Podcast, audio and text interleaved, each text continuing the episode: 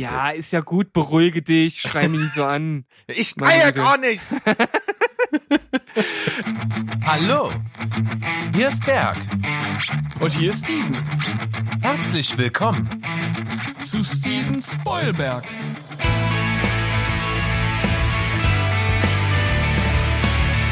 Steven Spoilberg.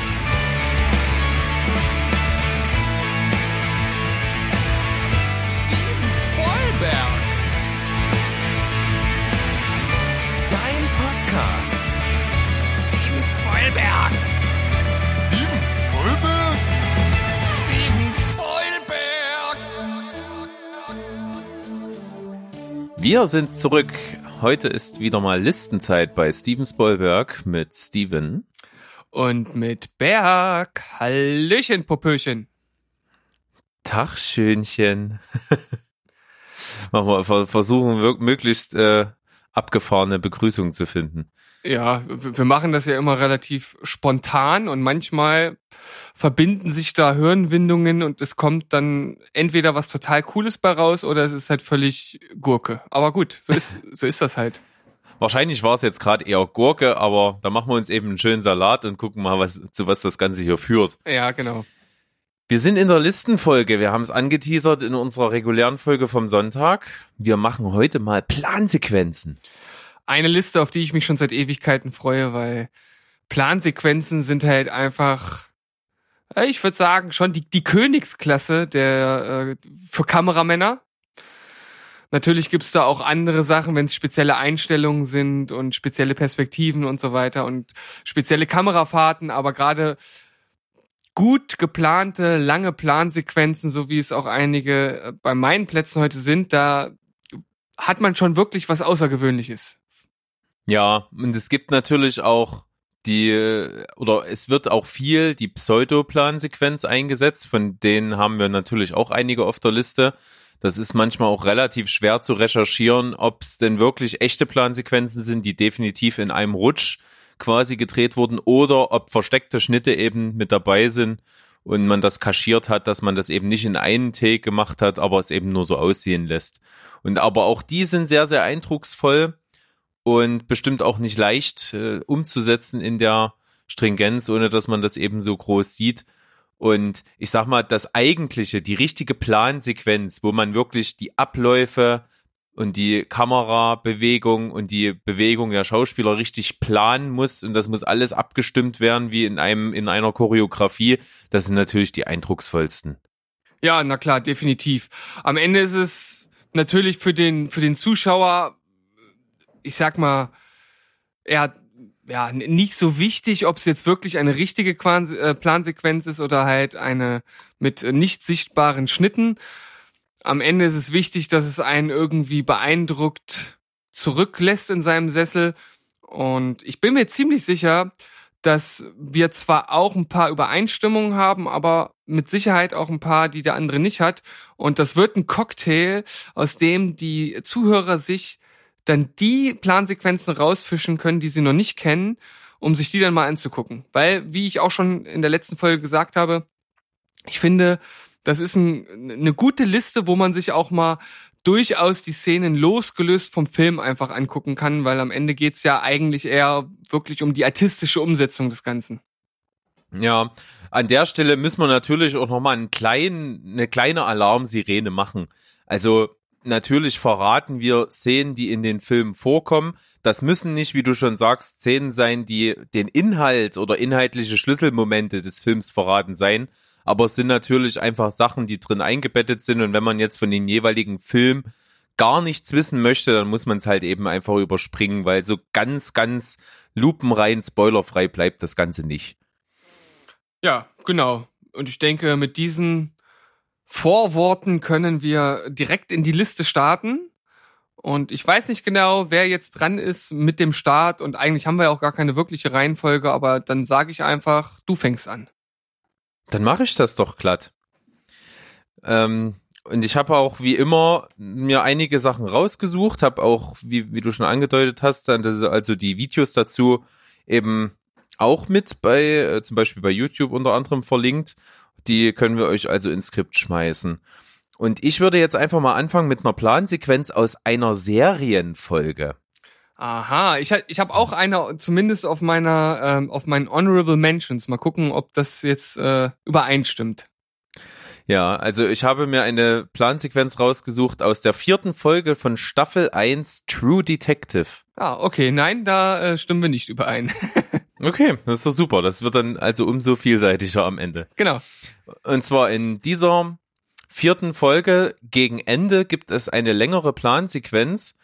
Und ohne zu viel zu verraten, das ist so eine Art Undercover-Razzia-Situation, die von den äh, Ermittlern dort durchgeführt wird.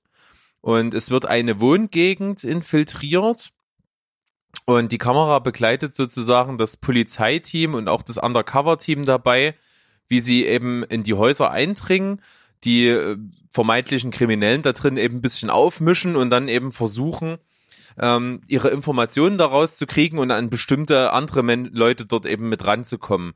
Und dabei äh, ja passieren einige Fluchtmomente. Es setzen sich eben aus diesen engen ähm, Apartment-Blocks Leute ab, äh, fliehen durch Hintergärten und äh, die ganze Gegend ist eben auch umstellt von Polizei und an allen möglichen Punkten sind dann eben auch Polizeisperren und äh, sind eben Suchtrupps mit Taschenlampen und so, die versuchen halt dort, äh, die ganze Situation unter Kontrolle zu bringen. Und man verfolgt eben Matthew McConaughey in dieser Szene, wie er eben sich dann durch diesen, durch diese Hintergärten und Häuserblocks dort durch, ja, äh, schlägt und versucht eben nicht äh, von der Polizei selbst mit aufgemischt zu werden, weil er eben undercover ist. Und das ist extrem spannend gemacht. Die Kamera ist die ganze Zeit mit dabei. Und man, man hat auch immer so diese Momente, wo die Kamera quasi mehr sieht als der Protagonist selbst. Das heißt also, wenn er sich hinter einer Häuserwand versteckt und die Kamera dort an der Ecke steht und auch sieht, was hinter der Wand ist, hat das eine ganz coole voyeuristische Perspektive und das macht es extrem spannend. Auf jeden Fall total interessant, dass du das hier mit einbringst, denn ich habe die Serie ja auch gesehen oder die Staffel und kann mich nicht mehr an diese Szene erinnern. Also nicht, also nicht daran erinnern, dass es eine Plansequenz war. Sure. Aber die, schei die scheint ja recht eindrucksvoll gewesen zu sein, wenn sie bei dir so hängen geblieben ist. Oder hast du die bei Ja. der Re oder hast du die bei der Recherche nochmal gefunden? Ähm, ich habe sie bei, bei der Res- Recherche ist sie mir wieder ins Gedächtnis gekommen. Also ich Okay. habe nicht selber dran gedacht, sondern hab's mitgefunden und dann ähm, dachte ich mir dann so, ja, das könnte ganz gut passen, ist mal wieder was anderes, ist das, was man vielleicht jetzt nicht direkt auf der Liste erwarten würde, deswegen habe ich es gleich mal auf meinen Platz 5 mit reingenommen. Ja, also nicht nur eine großartige Serie und eine großartige erste Staffel, sondern direkt noch verbunden mit einem äh, mit einer Plansequenz. Also da kann man eigentlich nicht mehr nicht mehr viel mehr erwarten. Genau. Staffel 1, Folge 4 von True Detective. Gegen Ende. Angucken. Angucken, genau. Äh, genauso wie e- eigentlich wahrscheinlich alle Filme, die wir hier so nennen. Also bei mir sind auf jeden Fall alle einfach so auch uneingeschränkt empfehlbar. Bei dir wird das wahrscheinlich ähnlich sein. Passt. Fast? Ah, okay. Ja, dann, äh, zu 99 Prozent ja. okay, bin ich ja mal gespannt. Also ich starte mit äh, der Ist eigentlich Quatsch, was ich gesagt habe. Nicht zu 99, das wäre ja dann summa summarum zu 80 Prozent. Also, Okay, gut. Okay, aber das macht mich jetzt, ich habe auch eben gerade schon wieder nachgedacht, hä, 99 und dachte so, also eigentlich habe ich gedacht, jetzt musst du was sagen, aber ich habe schon wieder weitergedacht und einfach weitergesprochen. ähm, wir haben ja mal äh, schon mal festgestellt, so mein, mein investigativer Journalismus dir gegenüber, der lässt manchmal zu wünschen übrig. Aber gut, aber gut, dass du es Ja. noch selbst gemerkt hast. Ja, ja. Uneingeschränkt gibst du mir immer recht. ja. Und denkst dir im Nachhinein, was hat denn der da schon wieder gelabert? Ja, genau so ungefähr. Naja, also ich habe auf jeden Fall auf äh, Platz 5 die Anfangssequenz aus Panic Room genommen. Kannst du dich an diese Szene erinnern? Ist, äh, die, also ich habe auch Panic Room äh, äh, rausgesucht in meinen Recherchen. Da habe ich die Szene, wo die Gangster ums Haus schleichen. Ja, ja, genau, es ist ja relativ zu Anfang des Films. Da, es ist nicht die Eröffnungssequenz. Okay. Also das, da läuft der Film, glaube ich, tatsächlich schon irgendwie 20 Minuten oder so, aber ja, ich weiß, Okay. welche Szene du meinst. Wo praktisch die Kamera einmal durch das komplette Haus fährt, durch äh, die, die Pfosten in der Treppe hindurch ins Untergeschoss äh, an dem äh, an den Fenstern vorbei, wo die Gangster halt sich schon bereitstellen, die in das Haus halt eindringen wollen. Dann geht der Shot durchs Wohnzimmer Richtung Küche, durch den Henkel von einer äh, Kaffeekanne durch, äh, zwischendurch auch noch durch ein Schlüsselloch und äh, auf jeden Fall äußerst äh, artistisch und sehr äh, eindrucksvoll gemacht und äh, total lustig, dass ich genau äh, passend zu unserer Liste vor zwei Tagen wieder mal, ja, ich glaube, die einigen haben es mittlerweile schon mitbekommen. Einer meiner Lieblings-YouTube-Channel, die Corridor Crew, die äh, FX-Spezialisten, die haben dort auch diese Szene sich angeschaut und haben dann halt sozusagen offengelegt, was wurde wirklich gedreht und was ist halt CGI und da ist tatsächlich relativ viel mit CGI auch gemacht. Ja, also bei der Sequenz, die ist total eindrucksvoll. Die habe ich übrigens auch im Kopf gehabt vor meinem Recherchen. Ähm, da merkt man auch, dass es also keine reine Plansequenz ist. Natürlich äh, muss auch viel animiert werden bei den Shot eben, wie gesagt, durch den Henkel der Kaffeekanne oder durch die äh, Pfosten der Treppe. Logischerweise kann man das nicht, oder es geht natürlich ja auch zwischen den Stockwerken durch den Fußboden und so. Natürlich ist das animiert an vielen Stellen und mit versteckten Schnitten, aber wirkt halt total eindrucksvoll, weil es dir halt auch die, dann die Dimension des Handlungsortes verrät. Im Prinzip ist der Film ja, wenn man so will, ein Kammerspiel, weil es ja nur in diesem einen Reihenhaus mit äh, drei oder vier Etagen da spielt. Und da wird erstmal ganz äh, cool gezeigt, was ist eigentlich der, der Ort, wie groß ist dieses Haus, wie viele Etagen gibt's und wie ist das aufgebaut. Und das äh, vermittelt eigentlich einen ganz geilen Eindruck, um so das Setting vorzustellen. Ja, genau. Also de dein letzter Satz bringt es auf den Punkt. Das ganze Setting wird also etabliert und man weiß halt einfach, hier findet jetzt das Ganze statt. Und ja, ich kann nicht mehr dazu sagen, als du jetzt auch nochmal herausgestellt hast, sehr artistisch, sehr eindrucksvoll. Insgesamt sowieso ein sehr äh, guter Film, den man sich super anschauen kann. Also greif zu. Ja, also in dem Film zum Beispiel macht Kristen Stewart das, was er am allerbesten kann. Blödes Gesicht die ganze Zeit. Ja. das ist wirklich, also die sieht so, so dauerangepisst aus in dem Film. Da ist er auch noch ziemlich jung. Ich glaube, gerade mal so 14 Jahre oder so, 13 ja. Jahre. War sie das Mädel, äh, was da, was Diabetes hat? Ja, richtig, ja. genau. Okay. Die Tochter von Jodie Foster. Und auch äh, der auch ab und an mal bei uns erwähnte Jared Leto spielt ja einen der Gangster. Ja, also auch ein guter Cast. Also ja, wir, richtig und sehr begrenzt vor allen Dingen. Ne? Nur da ist ja nicht viel mehr. Da ist ja nur noch Forrest Whitaker und Jodie Foster und eben ja noch der der dritte Gangster. Und mehr großartig mehr Schauspieler kommen da nicht drin vor, die nennenswert wären. Ja, aber wir haben ja schon festgestellt, wenn das Drehbuch gut ist, dann braucht man halt auch nicht mehr. Nö, auf jeden Fall nicht. Also der Film empfehlenswert, wie eben fast alles auf dieser Liste. Und ich springe jetzt meinen nächsten Listenbeitrag und das ist der einzige Film, den ich nicht empfehlen kann, den ich aber trotzdem die Ehre zuteil werden lassen möchte, dass es auch mal was Gutes über diesen Film zu sagen gibt. Na dann. Dann ist es nämlich der Film mit Nicolas Cage, Knowing. Ah ja, krass. Da habe ich gar, ich habe letztens habe ich es auch in der Folge erwähnt oder nur dir ja, gegenüber? Ja, ja, ja. Ja, ja wir haben es in der Folge mal schon mal ganz kurz angesprochen. Und die hatte ich jetzt tatsächlich bei meiner äh, Zusammenstellung der Liste gar nicht mehr auf, ja, sozusagen äh, vor den Kopf genagelt, obwohl ich da letztens erst drüber geredet habe. Also manchmal, da weiß ich auch nicht so ganz genau, was meine Hirngänge so machen. Aber schön, dass du sie mit draufgenommen ja. hast. Also der Film Knowing, noch mal ganz kurz, über drei Viertel seiner Lauflänge ist das eigentlich ein ziemlich cooler Mystery-Thriller, der total rätselhaft daherkommt und einen wirklich unter Spannung da äh, mitfiebern lässt und dann gegen äh, im letzten Viertel wird's immer, immer, immer schlimmer. Haben wir ja schon mal besprochen in einer der früheren Folgen von uns. Also es wird dann irgendwie total Hanebüchen und absolut beknackt und man ärgert sich eigentlich, dass man den Film geguckt hat. Nichtsdestotrotz bietet der Film eine richtig coole Plansequenz. Und zwar gibt es in dem Film im Verlauf einen Flugzeugabsturz. Und Nicolas Cage ist in dem Moment gerade auf der Autobahn unterwegs, steht im Stau und steigt aus und sieht dann eben in der Kameraeinstellung, wie dieses Flugzeug dort quer über den Highway ähm, eine Bruchlandung hinlegt und dann äh, auf dem ja auf dem auf dem großen Feld neben Highway dann eben aufschlägt und teilweise explodiert. Und er rennt halt sofort los und versucht eben rauszufinden äh, oder versucht halt zu helfen, versucht möglichst viele Menschen da aus dem Feuer mitzuretten oder irgendwas, äh, ist ziemlich hilflos und die Musik ist halt dazu noch total dramatisch und die Kamera ist die ganze Zeit bei ihm. Und das ist ganz cool, wie er eben vom Highway losrennt, dann so durch die ersten Trümmerteile, die, die ersten schreienden Menschen kommen ihnen entgegen, die teilweise auch brennen und er versucht eben aus den Wrackteilen noch Leute rauszuziehen und das ist ähm, natürlich umso dramatischer, dass man wieder als Zuschauer daneben ist und natürlich dann einfach dem ausgeliefert ist. Und das macht eben die Szene noch umso dramatischer. Und das ist eben auch mal eine ganz andere Art von Plansequenz.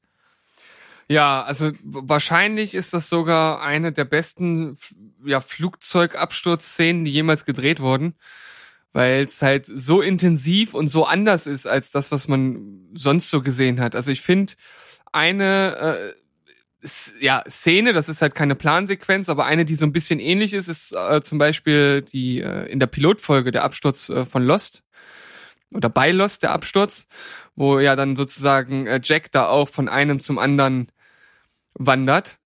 Äh, ist ja auch ähnlich so, ne, dass er, dass praktisch ja. ihm gefolgt wird, wie er versucht, halt den anderen äh, dort zu helfen. Und so ähnlich ist das auch hier, nur halt in einer sehr beeindruckenden Plansequenz. Also ja, ich, ich kann ansonsten zu dem Film nur genau das gleiche sagen, was du halt auch gesagt hast. Ich fand damals den Trailer geil, ich, es hat mich angesprochen, ich mag halt so ein Mystery-Zeugs und das letzte Viertel ist halt absolut Banane, aber alleine für diesen Flugzeugabsturz lohnt es sich auf jeden Fall da mal reinzugucken. Wenn ihr also nicht vorhabt, den ganzen Film zu gucken, dann schaut euch zumindest diese Sequenz an. Ja, gebe ich dir absolut recht. Ist auf jeden Fall mit verlinkt. Könnt ihr mal einen Blick riskieren. Ja. Soll ich weitermachen? Ja, bitte. Ja, bitte. Ich mache weiter mit der Anfangssequenz, und diesmal ist es auch wirklich die Anfangssequenz, nicht wie eben, als ich mich vertan habe, äh, von Irreversibel. Der Shot, der aus dem Fenster über die Straße in diesen Sadomaso-Schuppen geht und dann halt zu röhrend dissonanter Musik, die von die, die so schwingend hoch und runter geht, genau wie die Kamera und sie dreht sich auch äh, um die eigene Achse und geht dann da durch diesen Club durch und setzt schon mal gleich so ein bisschen diese diese komische bedrückende Stimmung für den ganzen Film. Und auch, auch wie die halt gemacht ist mit diesem Flug über die Straße und diesen, diesen ganzen Bewegungen der Kamera ist schon, ist schon sehr einzigartig, verbunden mit dieser kruden Musik.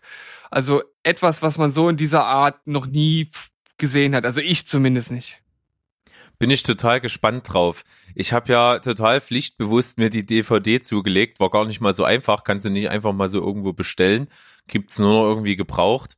Und aber wie ich damals schon in der Folge gesagt habe, die Anlaufhürde, diesen Film zu gucken, ist irgendwie trotzdem relativ groß. Auch wenn ich mega Bock drauf habe, aber irgendwie denkt man sich halt nicht, oh, ich will jetzt mal einen Film gucken, wo man sich komplett kacke fühlt. Es ist ja schwierig. Deswegen aber werde ich es noch machen. Ich habe sie ja da und dann kann ich auch was zur Plansequenz sagen.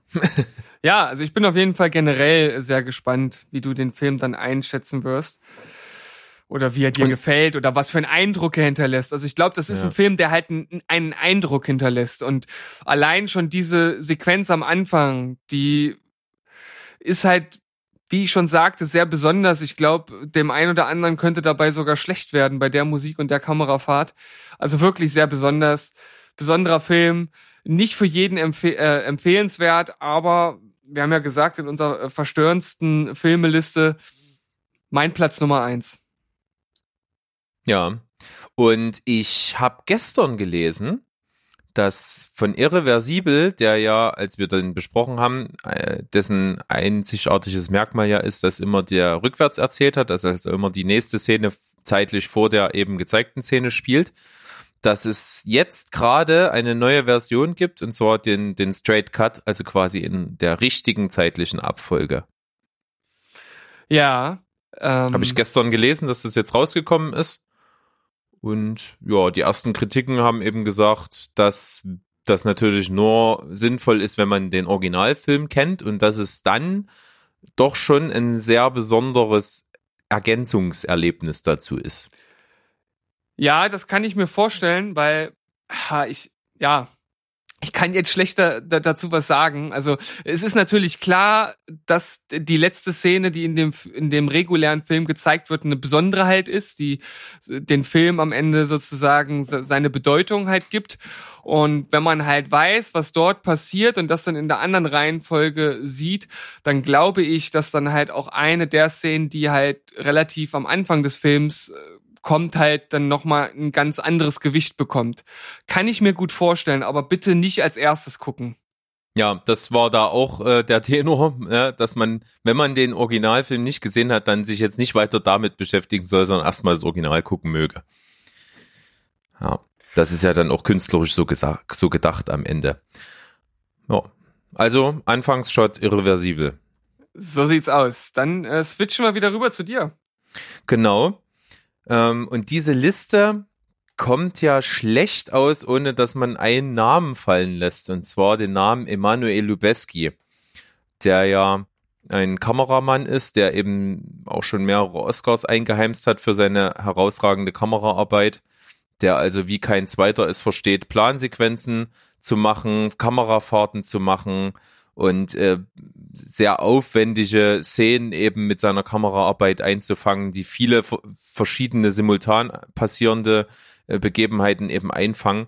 Und so geschehen auch bei äh, dem Film Children of Man. Haha, da ist er.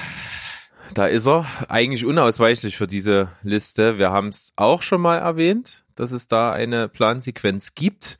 Ich nehme jetzt aber mal eine, einfach die andere, es gibt nämlich äh, in diesem Film, glaube ich, drei größere Plansequenzen, die allesamt sehr, sehr gut sind. Und ich nehme mal eine Autoszene. Und die ist deswegen so eindrucksvoll, dass man sich eben im Innenraum eines Fahrzeugs befindet, was auch fährt. Also das ist eben nicht am Computer, sondern das ist, findet wirklich in diesem Auto statt. Und in dem Auto befinden sich, äh, glaube ich, oh, ich habe sie mir gerade eben angeguckt. Ich glaube fünf, fünf Personen. Ja. Fahrer, Beifahrer und hinten drei. Genau. Und die ja sind eigentlich unterwegs, sind eigentlich gerade guten Mutes, äh, sind ja auf der Flucht in diesem Film, so viel kann man ja verraten. Und ähm, ja, reden miteinander und die Kamera schwenkt eben ständig äh, in 360 Grad Manier um das Geschehene rum. Und ich habe auch gelesen, man hat dieses Auto tatsächlich so umgebaut, dass die Sitze hydraulisch ab absenkbar sind zu, äh, eben auf Knopfdruck, sodass dann die Kamera jeweils, wenn sie schwenkt, irgendwie Platz hat. Also das fand ich schon mal ganz geil, weil man wirklich eben dieses im Fahrzeuggefühl damit vermitteln wollte. Und man sieht eben dann, wie die fahren, ein bisschen rumalbern und so weiter und so fort.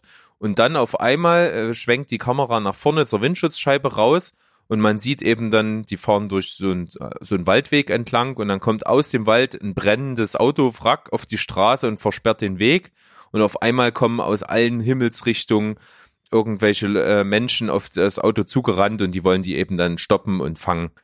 Und ja, dann passiert es eben so, dass der Fahrer auf einmal Rückwärtsgang einlegt und eben dann versucht dann zu fliehen. Und das Ganze ist halt total packend, weil du die ganze Zeit positionsmäßig eben zwischen Vorder- äh, Vordersitz äh, und Beifahrersitz eben bist und das ganze Geschehene miterlebst und wie eben alle dann Panik haben, ne? auf die wird, werden auch Gegenstände geworfen und auch geschossen zum Teil und eine wird dann auch verwundet und das ist alles extrem packend dargestellt und das ist eine richtig gute Plansequenz. Ja, ich habe natürlich Children of Men auch äh, in meinen Gedanken schon gehabt, habe den Film extra nicht mit reingenommen, weil ich wusste, dass du ihn mit reinnimmst. Und diese Szene, äh, nicht nur, dass sie hydraulische Sitze hatten, sie haben das Auto so präpariert, dass oben auf dem Dach vier Crewmitglieder Platz hatten, um das Ganze zu steuern und halt, ja, zu drehen. Also wirklich sehr aufwendig präpariert das Auto, dass das Ganze halt auch entsprechend technisch umgesetzt werden konnte. Und in sich, wie du sagst, eine sehr packende Plansequenz, bei dem der Durchschnittszuschauer, würde ich jetzt vermuten, nicht erkennt, was für ein was für eine artistische Meisterleistung und eine technische Meisterleistung hinter dieser Szene steht. Also einige äh, Listen haben diese Szene tatsächlich auf den, auf den ersten Platz halt gesetzt. Ja, die ist also logistisch in so engen Raum, das umzusetzen, wie du schon sagst, dass man halt wirklich das Ganze bautechnisch schon extrem hoch oder auf extrem hohem Niveau eben umbauen muss, damit man diese ganzen Bewegungen ausüben kann. Das ist schon geil. Und ja, der Film glänzt ja nicht nur durch diese Plansequenz, es gibt ja noch eine andere, das ist, wenn man so möchte, eine, ja, so eine Art Kriegssequenz halt mit, wo halt viel kaputt geht in so einem schon äh, unter Beschuss geratenen, äh, runtergekommenen und halt teilweise auch besetzten äh, Viertel. Und das ist auch eine wirklich, wirklich beeindruckende Szene. Also ganz anders als die hier, die setzt ja eher auf die ruhigen Punkte und diese äh, große Action äh, Kriegssequenz, die zeigt dann eher, was halt actionmäßig beim Film ja für Know-how und für technisches Können aufgefahren wurde. Ja, also das ist dann wirklich so ein Bürgerkriegsszenario als Häuserkampf inszeniert. Äh, es geht wirklich viel ab. Man, es beginnt auf der Straße, es ist mit Feuergefechten eben dort.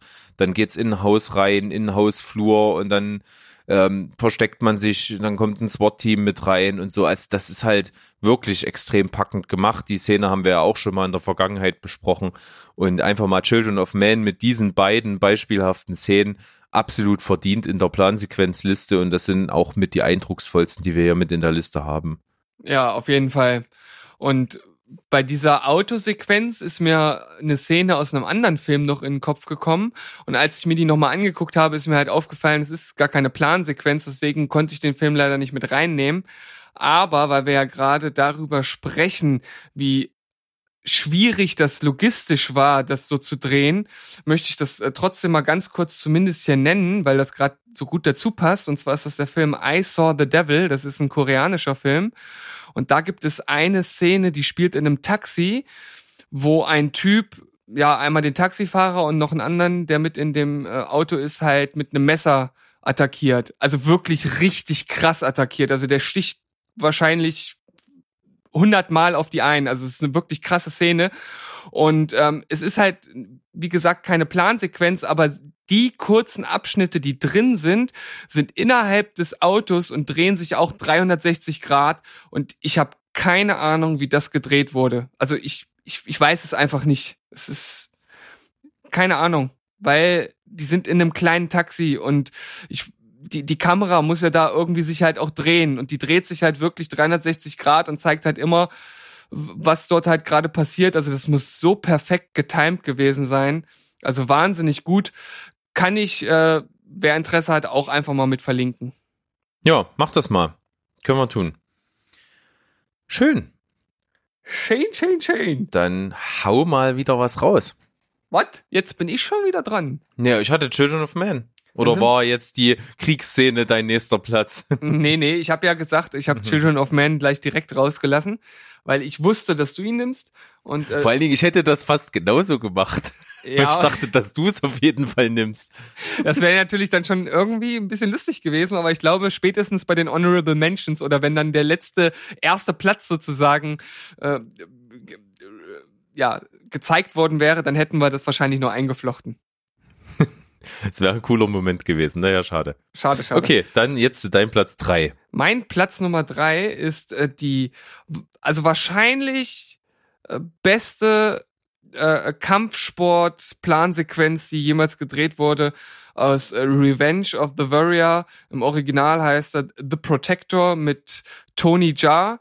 Das war mal zu der damaligen Zeit ein neuer, aufstrebender thailändischer ähm, Martial Arts Star, der irgendwie nicht so ganz die Erwartungen erfüllen konnte, die an ihn gesetzt wurden. Also ich habe ihn zumindest danach dann wirklich nicht mehr so wahrgenommen. Hat auch noch mal den ein oder anderen Film gedreht, aber er ist jetzt nicht der neue Jackie Chan oder der neue Jet Li geworden. Aber diese Szene, die ist wirklich, wirklich atemberaubend. Ähm, die fängt in einem Gebäude äh, im Erdgeschoss an, geht insgesamt vier Minuten lang und man muss sich das so vorstellen, dass äh, praktisch äh, das ja sozusagen außen, also der ist wie in so einem Foyer und das ist praktisch außen wie so eine wie, wie so eine Treppe. Also es ist keine Treppe, das geht so im Kreis halt hoch seitlich. Und er äh, macht halt sozusagen diese Strecke einmal hoch und haut halt einfach alles zusammen, was ihm in den Weg kommt. Also da werden äh, Sch Schränke, Tische, äh, Stürze aus dem ersten Stock nach, nach unten ins Foyer, ähm, durch Wände. Also da ist wirklich alles mit dabei. Und das Ganze geht über vier Stockwerke. Ähm, man hat vier Tage lang äh, dran gedreht und man brauchte acht Versuche, bis es funktioniert hat. Also da wurde wirklich viel Arbeit investiert und es ist einfach nur atemberaubend, was dort passiert. Das ist jetzt natürlich nicht so super mega krass durchchoreografiert wie in, in äh, richtig mega guten Martial Arts Filmen, weil dazu ist es dann einfach, ist es dann einfach zu lang und zu schwierig. Also das ist dann eher so richtig, richtig handgemachte Action, wo noch richtig, oder Kampfszenen, wo noch so richtig zugelangt wird. Also nicht so mega durchchoreografiert wie bei Jackie Chan oder so. Aber, ja, aber es das macht's halt auch so extrem gut und das natürlich bei, bei Plansequenzen, die haben ja meistens auch den Effekt, dass man so richtig realistisch im Geschehen drin ist und wenn der Kampf, die Kampfart dann auch noch so realistisch ist, dann äh, bedingt sich das halt gegenseitig auf eine ziemlich gute Art und Weise. ja, genau. Also das, was du sagst. Ja, Ha- ha- Hast du, wieder, wieder sprachlich eloquent ausgedrückt. Ja, genau. Ich habe mich da ja eben gerade so ein bisschen durchgestammelt, aber äh, gut, dass ich dich da hab, dass du dann auch mal äh, mich noch mal erden kannst und noch mal einfach kurz und bündig auf den äh, Punkt bringst, was ich eigentlich sagen wollte, Berg. Also die Szene ist auch ultra geil. Ich als wirklich nicht großer Fan von so Martial Arts Sachen finde die Szene auch super cool. Und du hast die mir, glaube ich, vor wirklich vielen Jahren schon gezeigt. Und da fand ich die auch schon geil und auch in den Vorbereitungen für die Liste muss man zwangsweise. Äh, verdammt, ey. Da habe ich dich, hab ich dich gerade gelobt und dann machst du so einen Scheiß, ey. Ja, das ist ja nur linguistisch. Ja, okay. Äh, nee, linguistisch falsch, äh, logopädisch. Naja, egal. Hm. Ja, voll aus dem Konzept. Also, die Szene, ähm, da bin ich drüber gestolpert in meinen Recherchen, logischerweise, da kommst du nicht umhin bei Plansequenzen und dachte mir, 100 pro hast du die in deiner Liste, deswegen brauche ich sie nicht nehmen. Du als Martial Arts Fan, du musst ja dein Steckenpferd rausholen irgendwie Ja. und du musst dein Steckenpferd rausholen. Wieder Oh. was fürs Cold Opening. ja, also geile Szene, richtig coole Kampfsportszene und wenn ich mir vorstelle, wie du gerade sagst, achtmal das Ding gedreht, na, da müsst du auch jedes Mal ja auch das Set wieder aufbauen. Ja, und Ne? Der zertrischt ja zi- zig Stühle, Tische, Betonblöcke, weiß ich nicht was alles. Das muss ja alles wieder neu machen und aufräumen und dass es wieder losgehen kann. Auf jeden Fall. Also das stelle ich mir auch wirklich unglaublich äh, anstrengend vor. Vor allem, wenn man so beim siebten Versuch ist und dann vielleicht irgendwie so auf dem dritten oder vierten Stockwerk irgendeinen Fehler macht, dann so, oh, verdammt, nochmal alles aufbauen. Oh, scheiße. Ja. Also Manchmal ist es, ja, manchmal ist es ja auch so, das ist mir auch aufgefallen bei anderen äh, Plansequenzen hier in der Liste, die mussten ja auch ähm, ab mehrmals eben gedreht werden und ähm, da haben alle Durchläufe manchmal auch geklappt, aber das sind dann halt immer so Nuancen, wo du sagst, okay, das sah da irgendwie besser aus und das sah da irgendwie besser aus. Du musst dann halt echt gucken, was, was halt eben besser passt. Ne? Also meistens sind die Sachen ja wirklich so gut schon geprobt, dass die Abläufe zumindest passen, dass also keine Fehler passieren. Aber es sind dann halt eben dann so die, die, die schauspielerischen oder die Einstellungen oder eben die, der Bewegungsablauf zur richtigen Zeit, was dann eben manchmal den Ausschlag gibt, dass die letztendliche Szene das dann in den Film schafft. Mm. Ja, also das stimmt natürlich, äh, dass dort kleine Details einfach wichtig sind, ne? Weil gerade bei so einer langen Szene, wo man ja einfach nicht zu 100 Prozent perfekt schauspielerisch wahrscheinlich agieren kann oder zumindest nicht jeder, vor allem wenn viele dran beteiligt sind. Und in dieser Szene sind ja also keine Ahnung 100 Leute oder sowas mindestens beteiligt, die ganzen Kämpfer und so. Und dass da nicht zu 100 Prozent immer alles wirklich absolut perfekt funktionieren kann, das ist fast klar. Und da muss man am Ende dann halt einfach schauen, okay, hier hat das besser geklappt, da das. Und am Ende dann die rauspicken, die einfach, wie du sagst, zu dem Film am besten passt. So, richtig.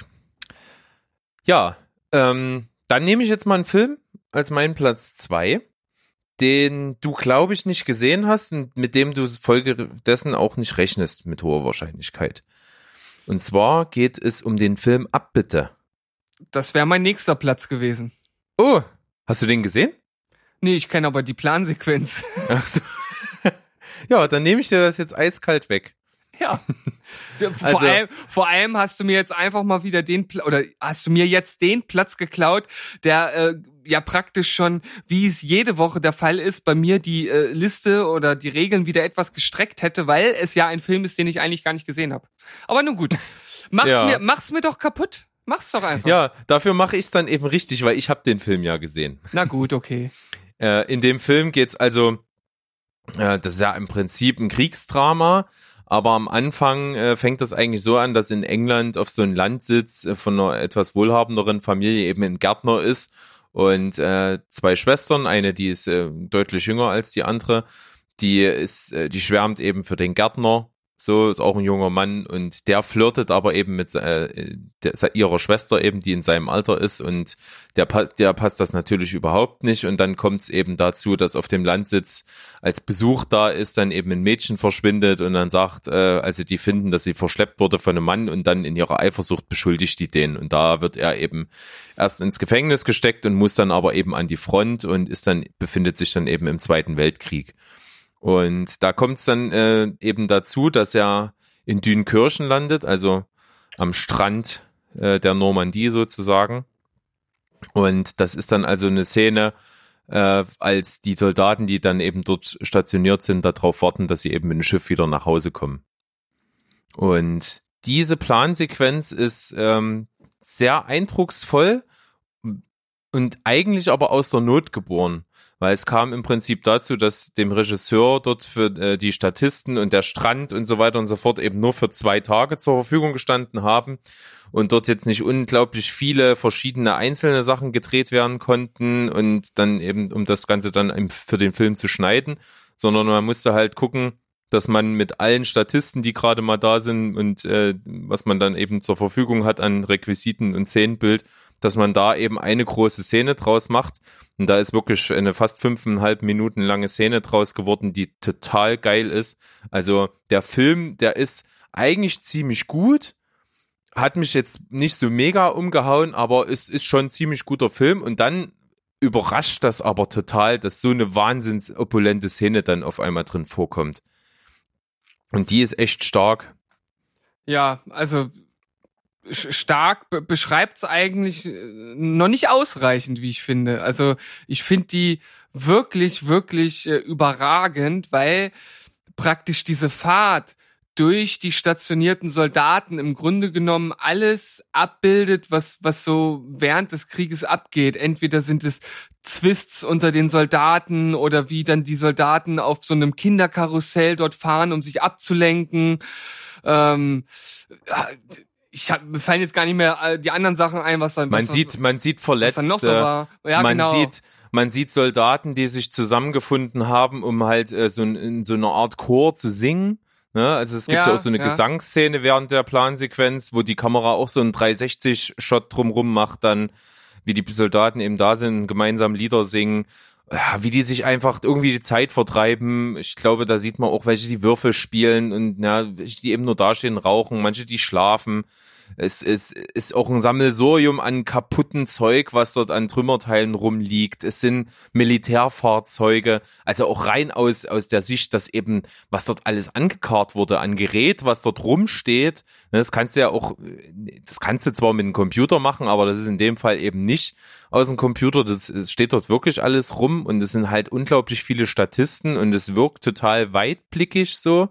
Ne, die ganze Szenerie ist äh, total krass. Also die kann man sich wirklich mal angucken. Ist also wirklich so richtig am Strand von Dünkirchen zur Zeit des Zweiten Weltkriegs und macht halt einen echt nahbaren Eindruck für das Ganze.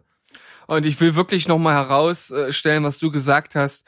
Es sind wirklich, wirklich viele an dieser Szene beteiligt. Und das macht die halt auch so, so unglaublich realistisch und, und so, und dass man sich so wie mittendrin fühlt. Dass man halt einfach alles sieht. Das ist wie so eine Fahrt, als wenn man äh, mit, mit den Jungs da durch, durch die, äh, durch die Truppen dort durchwandert. Und es ist wirklich, wirklich atemberaubend. Die kann man sich äh, auch super so angucken. Ich habe die schon vor ein paar Jahren mal durch Zufall irgendwo gesehen. Kann sein, dass sie irgendwie mal gepostet wurde auf Facebook oder irgendwie sowas. Da fand ich die schon wirklich überragend und jetzt durch meine Recherche habe ich es auch noch mal gesehen. Und was ich auch total cool fand, ich weiß nicht genau, ob du das noch im Kopf hast oder falls du sie jetzt auch noch mal äh, für die Recherche geguckt hast, im Hintergrund sieht man ja auch so ein Riesenrad, was dort sich dreht. Und wenn man da genau hinguckt, äh, also das sieht man mehrmals, äh, und beim zweiten Mal hängt einer so oben an, an so einer Gondel dran. Nee, mir nicht Der, aufgefallen. der, der hängt da einfach. Fand ja, ich auch, passt wieder zu den, zu den Statisten-Fails im Hintergrund. Ja, ich, ja, ich, ich weiß nicht so genau, ob das gewollt war oder ob das ein Fail ist, aber das sah schon ein bisschen lustig aus. Also könnt ihr ja mal drauf achten, falls ihr euch das anguckt. Ich bitte darum, dass sich jeder die ganzen Sachen, die wir hier gerade besprechen, anguckt. Ja, Das sind ja wirklich keine ganzen Filme, das sind ja wirklich, wenn man äh, hört, was wir dazu zu sagen haben, kann man wirklich innerhalb von äh, vier, fünf Minuten das wirklich mal nachgucken schnell.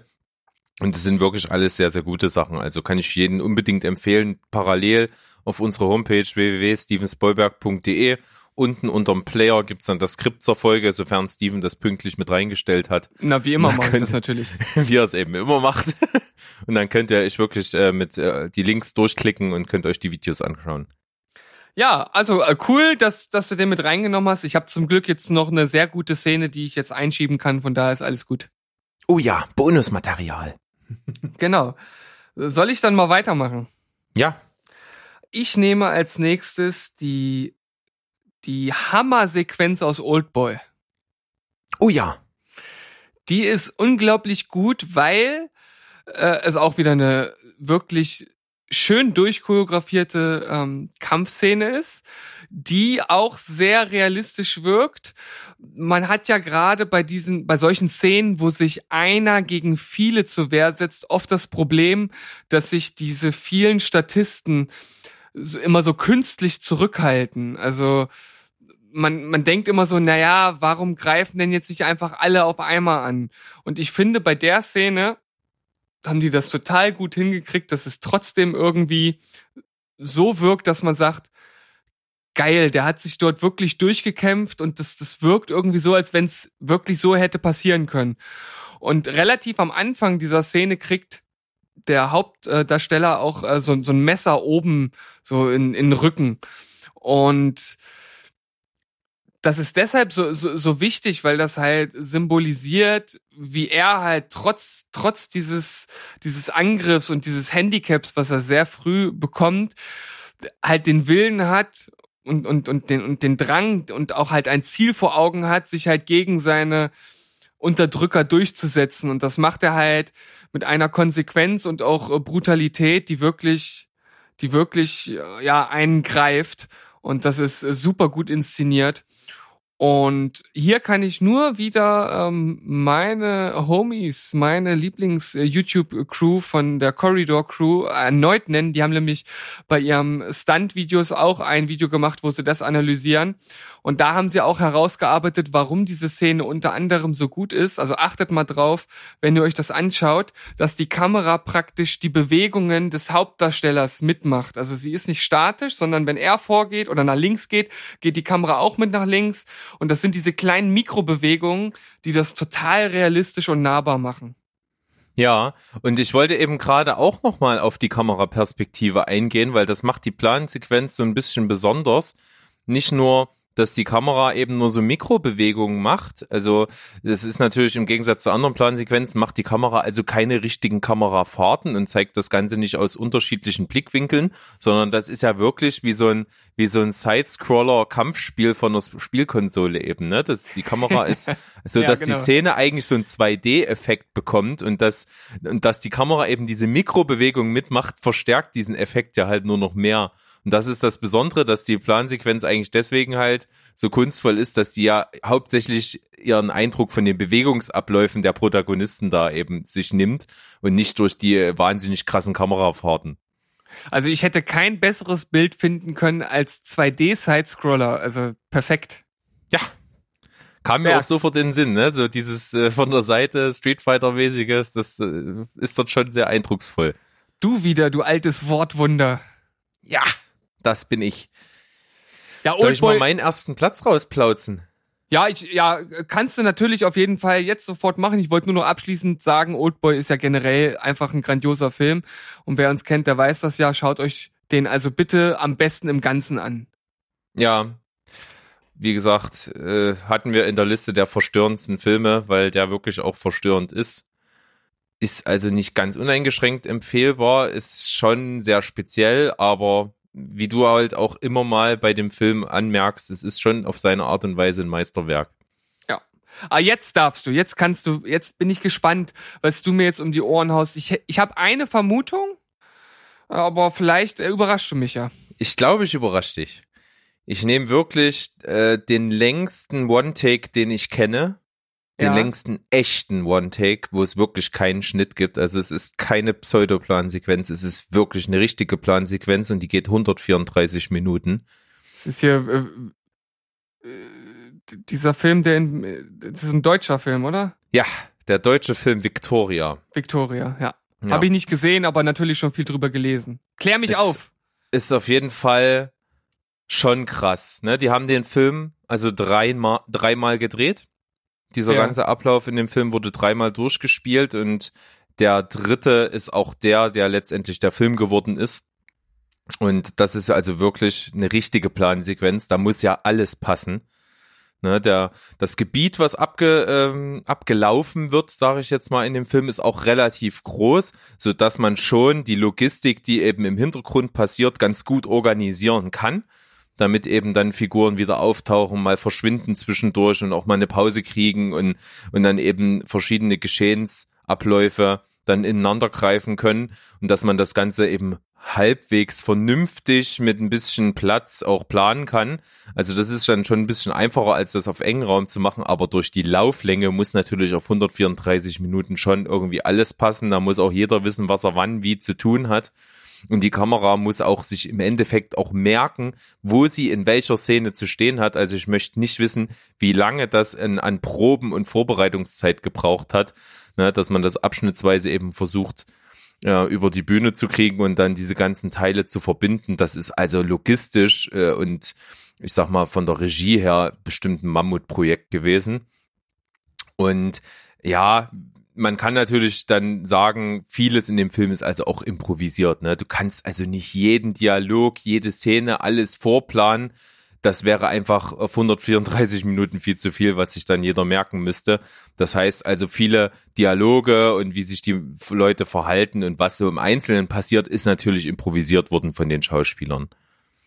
Also ich, äh, ich würde jetzt gerne mal äh, dabei sein, wenn der Regisseur sich die drei Fassungen anguckt und dann so denkt, hm, okay, hier finde ich den Dialog, Dialog gut, da den und da den. So aus unterschiedlichen Zeitpunkten im Film und dann so, oh, scheiße, aber zusammenschneiden geht nicht. Das ist scheiße, Das ist ja. echt, das ist Ey, echt das stimmt, da habe ich noch gar nicht drüber nachgedacht. Äh, das ist dann wirklich so ein Zeitpunkt, wo man denkt, oh, warum habe ich nicht einfach einen traditionellen Film gedreht? ja, das stimmt. Ja. Trotzdem, ziemlich cooler Film geworden. Ähm, kurzer Abriss der Story ist ja wichtig bei so einem Streifen. Es ist quasi, es spielt in Berlin und eine, ja, ein junges Mädchen, die kommt eben vom Feiern nachts und die trifft auf der Straße äh, vier Jugendliche und, äh, oder, oder ja, äh, die sind schon ein bisschen älter. Die sind, denke ich mal, so Ende 20. Mitte, Mitte, Ende 20 sind die etwa, die, die trifft die und kommt mit denen ins Gespräch und die ist eigentlich gerade auf dem Weg nach Hause aus der Disse, um, um halt schlafen zu gehen und die, ja, quatschen sie an, hey, wo willst du denn jetzt noch hin? Komm, wir machen noch ein bisschen was und so und dann geht die halt mit denen ja, so auf Tour und, und zieht mit denen rum und dann sind die halt auf so ein Dach und quatschen ein bisschen, trinken was und dann geht's halt weiter.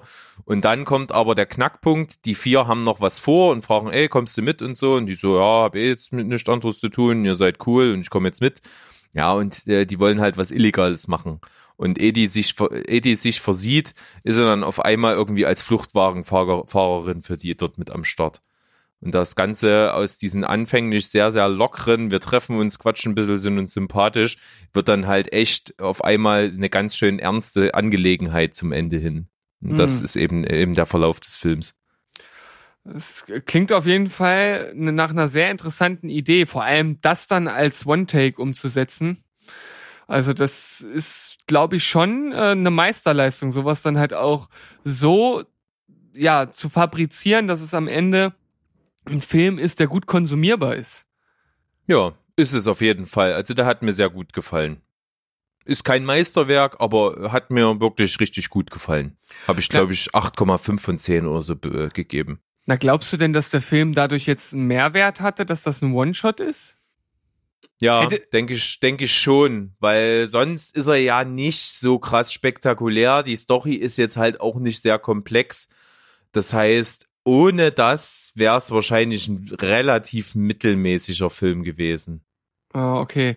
Also im Grunde genommen, ja, wie du schon sagst, also wenn der Film 134 Minuten geht, kann man natürlich oder wahrscheinlich keinen Actionfilm drehen oder äh, irgendeinen Film, der halt an ganz vielen unterschiedlichen Orten spielt und dementsprechend muss wahrscheinlich die die Story in gewisser Weise relativ flach sein.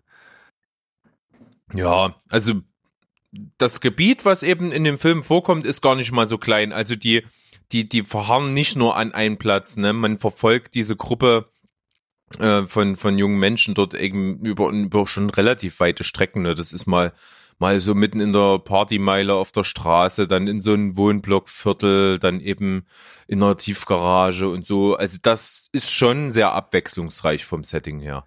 Ja, ich, ich meine dann eher, wenn vielleicht irgendwas auch in, an, in unterschiedlichen Städten spielt oder unterschiedlichen Ländern, wenn es mehrere Parteien gibt. Also hier hast du ja praktisch immer alle auf einen Ort. Du kannst nie eine Szene drehen, wo mal äh, ja ein Darsteller oder eine äh, Partei, sage ich jetzt mal, des, des, des Films alleine irgendwas macht oder bespricht. Das wird ja dann äh, auf jeden Fall äh, schwierig. Hm, bedingt wird das nur gemacht, also dass, dass halt mal einer irgendwie sich gerade mal ganz kurz oder zwei sich von der Gruppe irgendwie abkapseln und die Kamera denen, denen dann eben folgt, bevor die dann wieder aufeinandertreffen. Das kommt schon ab und zu mal vor, aber du hast schon recht. Also du kannst jetzt nicht äh, unterschiedliche Handlungsstränge zusammenzuführen. Also ich glaube, Tarantino bei seiner Erzählweise hätte damit durchaus seine Probleme. Ich wollte gerade sagen, ja. Oder keine Ahnung, wenn du einen James Bond-Film nimmst, dann kannst du ja auch nicht aus dem Hauptquartier vom MI6 irgendwas äh, zeigen und das dann in einem One-Take äh, mit, äh, mit einer Sequenz von dem Bösewicht. So, das funktioniert ja nicht. Also darauf wollte ich halt hinaus, dass du halt so eine Verknüpfung und so eine Komplexität in einem One-Shot halt einfach nicht realisieren kannst. Und dementsprechend muss natürlich das Drehbuch angepasst werden und du kannst da halt dann wahrscheinlich kein inhaltlich spektakulär abwechslungsreiches Setting erschaffen. Ja, Vielleicht- das ist dadurch natürlich begrenzt. Das gebe ich dir absolut recht. Wer weiß, vielleicht gibt's ja mal irgendwann so einen so einen crazy crazy fucker Regisseur, der sowas mal macht. Mal gucken. Wer weiß, wie das dann aussehen wird. Also ich ich würde gern ich würde gern mal so ein richtig äh, so so ein Actionfilm im Stile der Sequenz aus Children of Men als ganzen One-Take-Film sehen. Das wäre der Hammer. Das wäre der wär absolute Hammer. Das wäre wirklich der Hammer, aber unter Umständen extrem teuer. Ja, vor allem, wenn du dann so auch im letzten Viertel oder im letzten Fünftel es dann verkackst und die ganzen Häuser, die du zerbombt hast, wieder aufbauen musst. Oh Gott. Und die ganzen- Man mag da gar nicht dran denken. ja, ey. nee, das ist. Aber cool wär's, aber ich glaube, es wird wahrscheinlich niemals passieren. Ja. Brauchst du wahrscheinlich einen, einen generösen äh, Geldgeber. Ja. Naja, Naja. dann bin ich jetzt echt gespannt, was bei dir auf Platz 1 gelandet ist. Auf Platz eins äh, wieder ein Opening-Shot. Und zwar von einem Film, den ich sowieso. Ah. Da sind wir wieder bei Emanuel Lubeski. Ich, ja, ja, ich glaube, hat, glaube ich, auch einen Oscar für bekommen. Für Gravity. Richtig.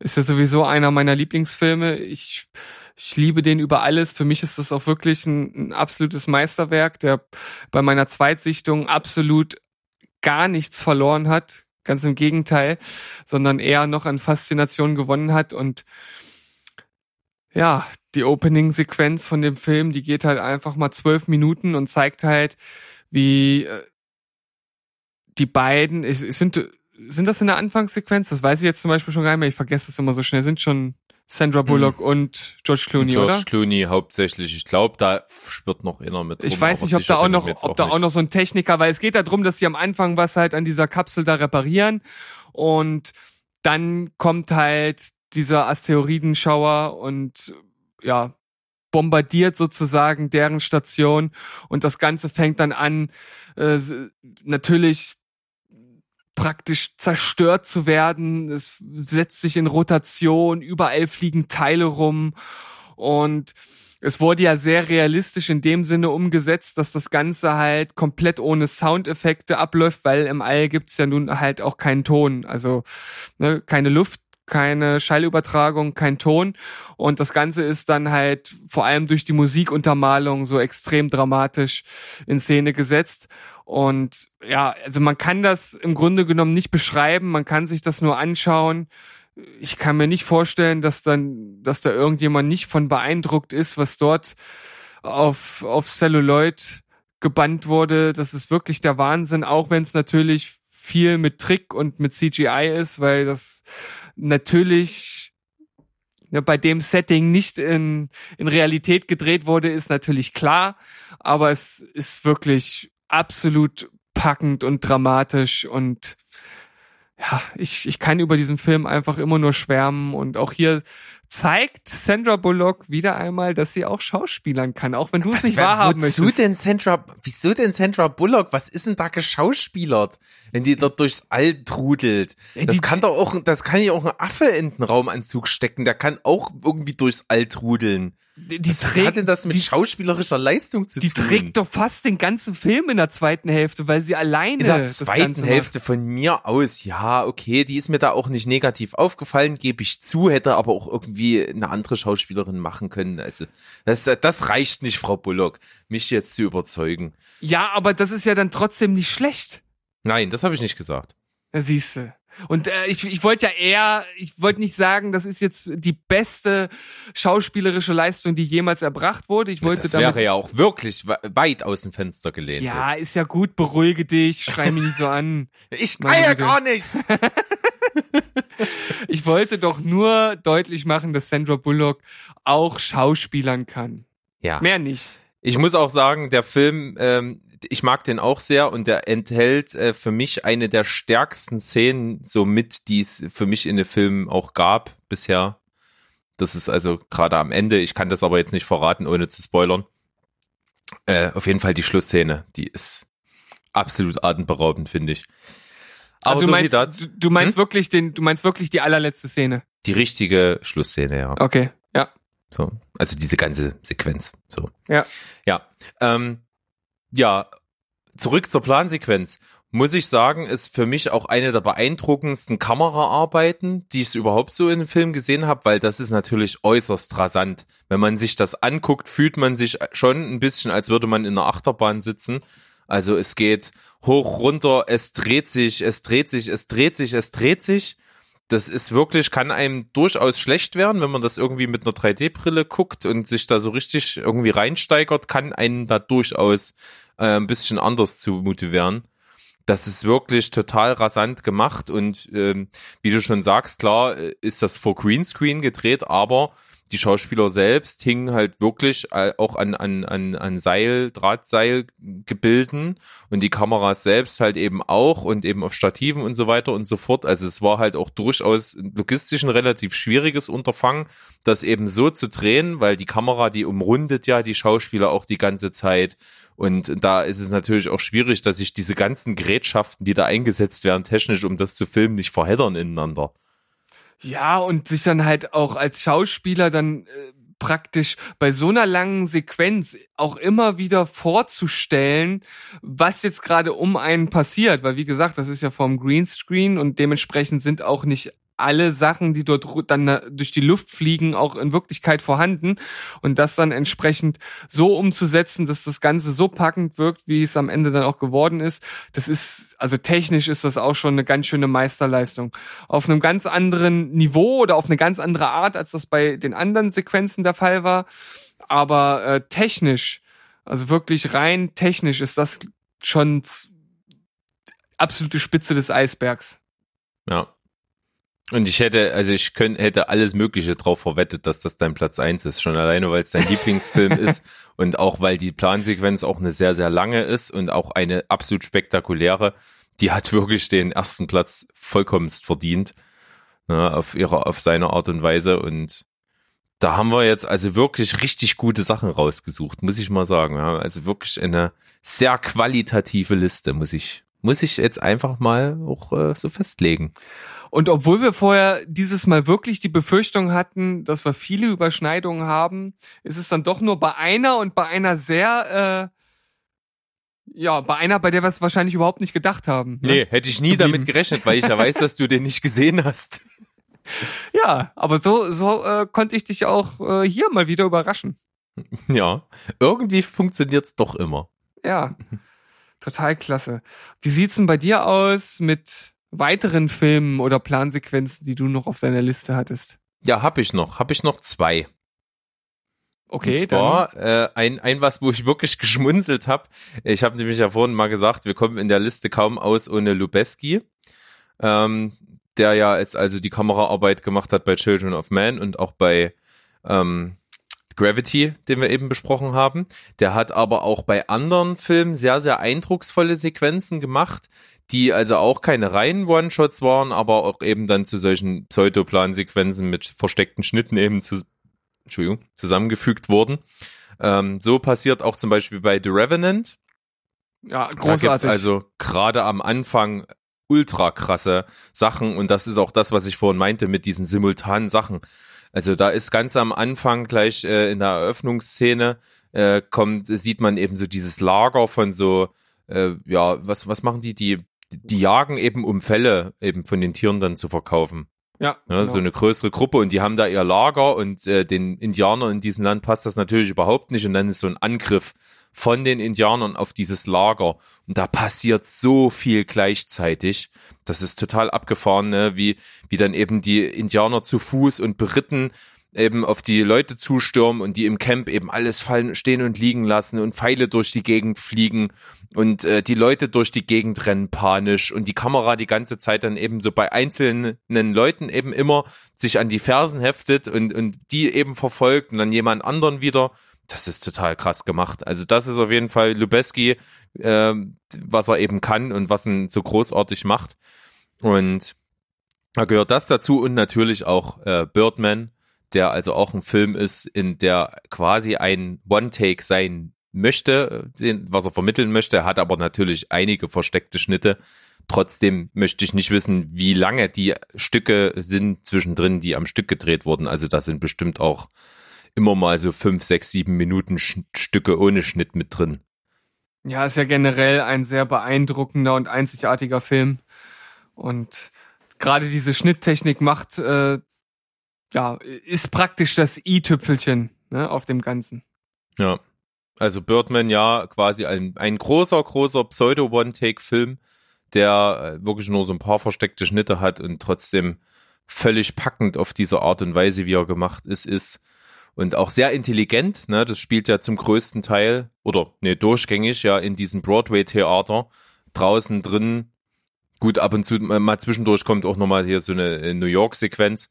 Aber im Großen und Ganzen spielt es nur in diesen Theater und wie diese Räume mit diesen One-Shot-Techniken ausgenutzt werden, jede kleine Nische, jeden Weg, den man verfolgen kann der Leute oder wenn man sich dann eben von der Bühne vom gerade eben Geschehenen wegbewegt und oben auf den Balkon, wo eben andere Leute sind, die man dann verfolgt. Also das macht halt einen total coolen Eindruck und das äh, gibt den Film den letzten Kick.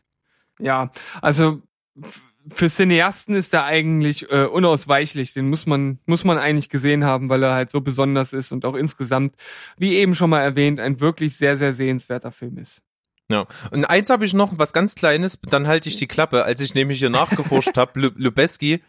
Ähm, ich hatte nämlich im Vorfeld zu dieser Liste, ist mir auch im Kopf schon was gewesen, und zwar ein Film, den ich sehr, sehr liebe aus den 90ern, The Birdcage, ein Paradies für schrille Vögel.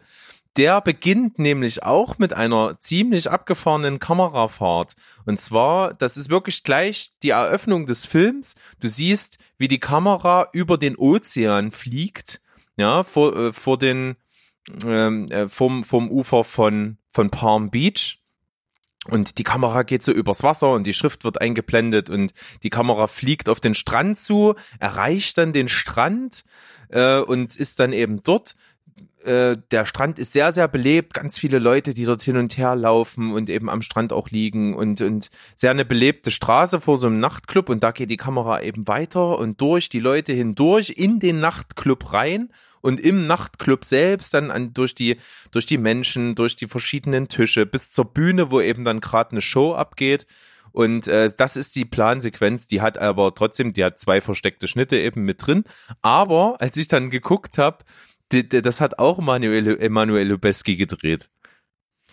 Ja, also das ist äh, so ein äh, krasser Motherfucker, dass er selbst vor 30 Jahren schon ein krasser Motherfucker war.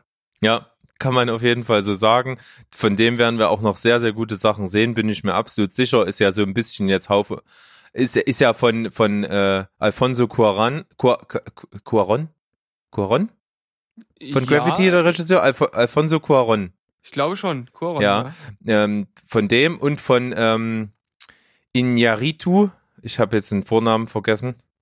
Ähm, also von diesen beiden äh, Regisseuren ist das so ein bisschen der Haus- und Hof-Kameramann. Äh, also die werden, denke ich mal, auch in Zukunft mit dem weiter zusammenarbeiten und äh, auch ebenso großartige Filme mit ihm zusammen produzieren.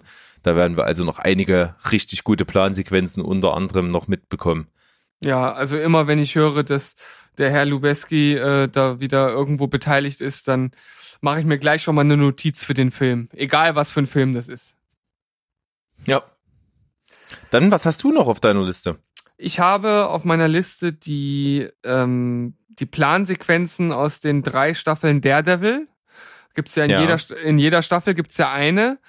Ähm, die dritte habe ich selbst noch gar nicht gesehen. Also die komplette dritte Staffel habe ich nicht gesehen und die Plansequenz habe ich mir auch nicht angeguckt. Ich weiß aber, dass es da auch eine gibt.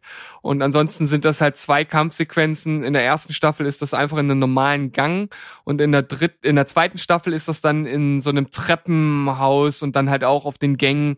Und das ist auch sehr, sehr realistisch und, und halt auch durchaus brutal in Szene gesetzt aber auch wirklich sehr, sehr packend und nah dran. Also auf jeden Fall sehr sehenswert. Die ersten zwei Staffeln sind sowieso sehr sehenswert von Daredevil, wie ich finde. Und dann habe ich noch eine Szene mit auf die Liste genommen und zwar von Hard Boiled. Sagt dir das überhaupt was?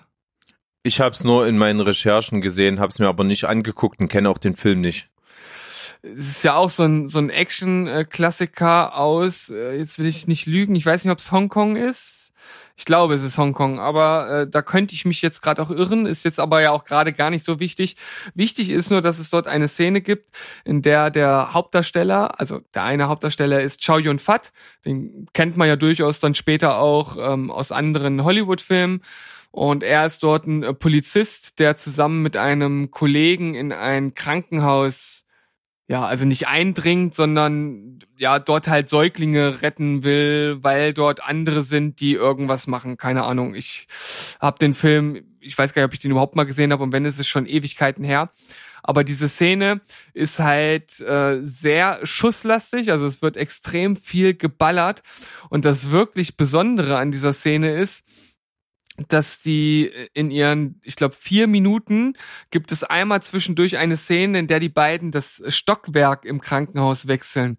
Und das Lustige ist, die gehen halt in den Fahrstuhl rein und drücken dann halt auch einen Knopf und man hat halt äh, ja die die, die Vorstellung, dass die jetzt gerade das Stockwerk wechseln, aber in echt wird das Stockwerk gar nicht gewechselt, sondern die kommen auf dem gleichen Stockwerk wieder raus und in diesen 20 Sekunden, in dem die in den Fahrstuhl sind, hat die Crew draußen alles gesäubert, die Theke abgebaut und sozusagen den Eindruck erweckt, dass man auf einem anderen, auf einer anderen Ebene wäre und dann geht's halt dort weiter. Und das ist ultra geil. das ist wirklich total verblüffend und das weiß ich halt auch natürlich nur, weil ich es halt als als Trivia äh, mitbekommen habe und also es, es, es wird halt wirklich geballert ohne Ende. Es ist auch sehr, sehr brutal. Und ich habe an einer Stelle auch, auch gehört bei der Corridor Crew erneut, also auch hier wieder bei den Stunt-Videos mal reinschauen, dass das Ganze. Nee, gar nicht wahr, jetzt habe ich gelogen. Das war nicht bei der Corridor Crew, das war bei irgendeiner Top Ten-Liste der Plansequenzen. Und da wird, da wird halt auch gesagt, es ist fast ein bisschen wie, wie, äh, ähm, äh, also sie haben es auf Englisch Shooting Ballet, also wie äh, Schießballett.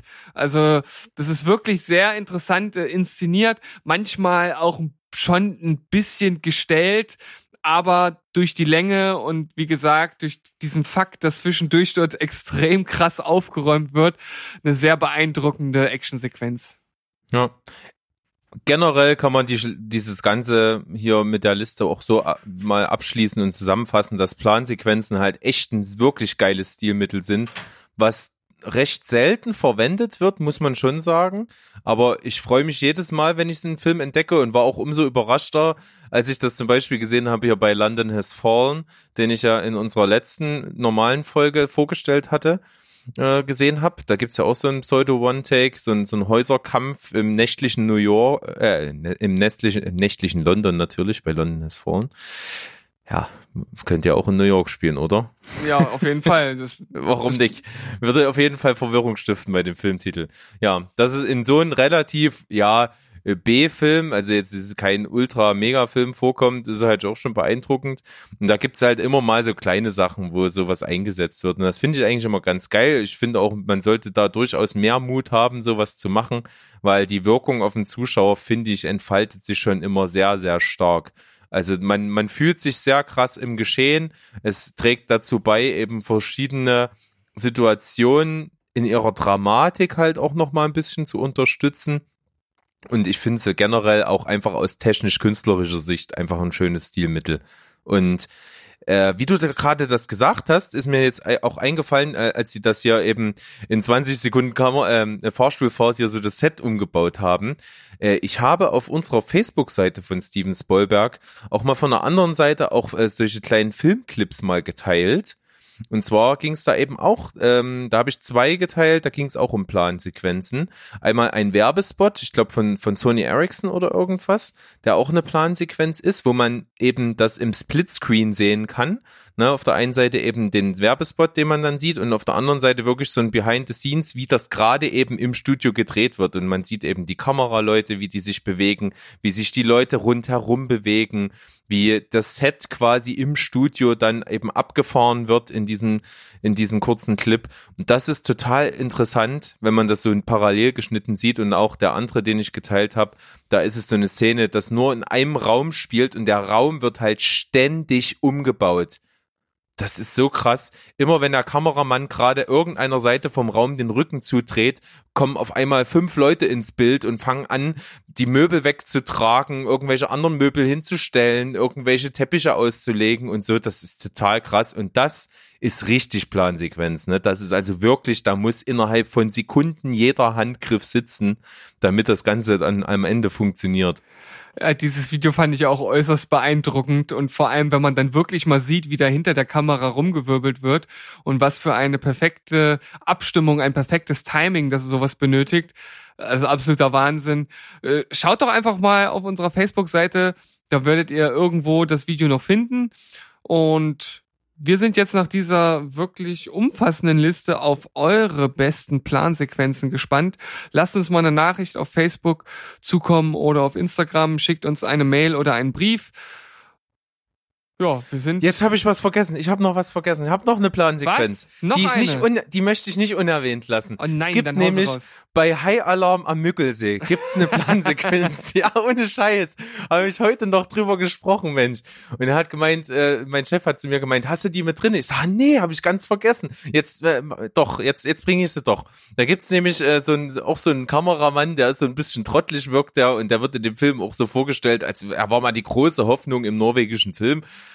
irgendwie. Es wird also alles so ein bisschen baller baller dargestellt, aber nichtsdestotrotz ist dieser Typ sehr, sehr ambitioniert und dann gibt's eben so eine Stelle, die haben so einen Arbeitskreis gebildet, um die Situation auszuwerten und zu analysieren und dann tragen die die alle zusammen und der Bürgermeister sagt dann so, ach nee, aber jetzt nicht immer so irgendwie irgendwo hinsetzen und das alles erzählen, hier muss mal ein bisschen Action rein. Komm, wir machen jetzt mal eine astreine Plansequenz. Das ist so wirklich mit Ansage und äh, die laufen dann quasi über den über die äh, ja über die, die Stadtpromenade so sage ich mal im, im Zentrum von Friedrichshagen laufen da so äh, die Straße entlang auf dem sehr breiten Bürgersteig und die Kamera eben immer voraus und und also läuft quasi der Kameramann ja rückwärts und filmt das Ganze. Und in der Zeit erzählen die eben die die Analyseergebnisse dem Bürgermeister und der der nimmt das alles so in sich auf und die laufen dann eben dort lang und der ja wuschelt so Kind über den Kopf während des Laufens und nimmt sich äh, an so einem Café irgendwie vom Teller so ein, so ein Croissant und beißt da rein und unterwegs ist einer mit einem Rollstuhl, den, den schiebt er ein Stück und lässt ihn dann so aus dem Bild rollen und das ist so ultra lustig. Ist nicht die beste Plansequenz, aber bestimmt eine der lustigsten. Ja, na gut, dass es dir noch eingefallen ist, sonst hätte dein äh, Chef dich wahrscheinlich äh, am Montag nachsitzen lassen. Hätte durchaus sein können, aber ich habe noch dran gedacht. Ja, sehr gut. Ja, Berg. Jetzt darfst du ja- abmoderieren. Ja, ich habe ja im Grunde genommen die Abmoderation schon, die war eigentlich schon so gut wie durch, würde ich sagen, an dem Punkt. Ich könnte jetzt höchstens noch sagen, ich hoffe, dass ich beim nächsten Mal mich nicht so ganz äh, durchstammel wie heute. Also ein rhetorisches Wunder war ich, glaube ich, diesmal nicht. Aber man kann ja auch nicht immer seinen besten Tag haben. Ist ja auch eine Liste gewesen, äh, die ein bisschen Hintergrundwissen durchaus vorausgesetzt hat. Da kann man gar nicht so viel mit Schwafeln wegmachen, sondern da muss man irgendwie so ein kleines bisschen mit Fakten glänzen. Ja, da hast du natürlich nicht ganz unrecht. Ähm, trotzdem hatte ich das Gefühl, dass mir manchmal äh, hat mir einfach das richtige Wort gefehlt. Aber gut, äh, wie ich schon sagte, manchmal ist es so, am nächsten Tag ist es wieder so und nächste Woche ist es dann wieder so. Ja. Und wir freuen uns auf jeden Fall auf die nächste Woche wieder, auf die nächsten Folgen. Hoffen, die Folge hat euch sehr viel Spaß ma- gemacht. Also ist zwar ein bisschen nerdisch, bisschen technisch gewesen, aber trotzdem äußerst interessant und auch äh, dadurch, dass man diese klei diese Szenen, die wir besprochen haben, eben jetzt mal ganz schnell mit einem Klick auch mal sich anschauen kann, durchaus was zum Mitmachen. So sieht's aus, so sieht's aus. Gut. Berg, Dann bis nächste Woche. Also schl Ist schließen wir ab. eigentlich schon, eigentlich, äh, heute ist ja äh, Donnerstag und Sonntag kommt ja schon die nächste, also nicht mehr lange hin. Und dann heißt es wieder Steven Spielberg. Und bis dahin würde ich sagen, Tschüss, Tschüss. ciao und goodbye. Du, machst tschüss, ciao und goodbye. Tschüss, ciao und goodbye. Nein, also, tschüss, ciao und goodbye. Bleibt spoilerfrei. Bis Tschüssikowski. dahin.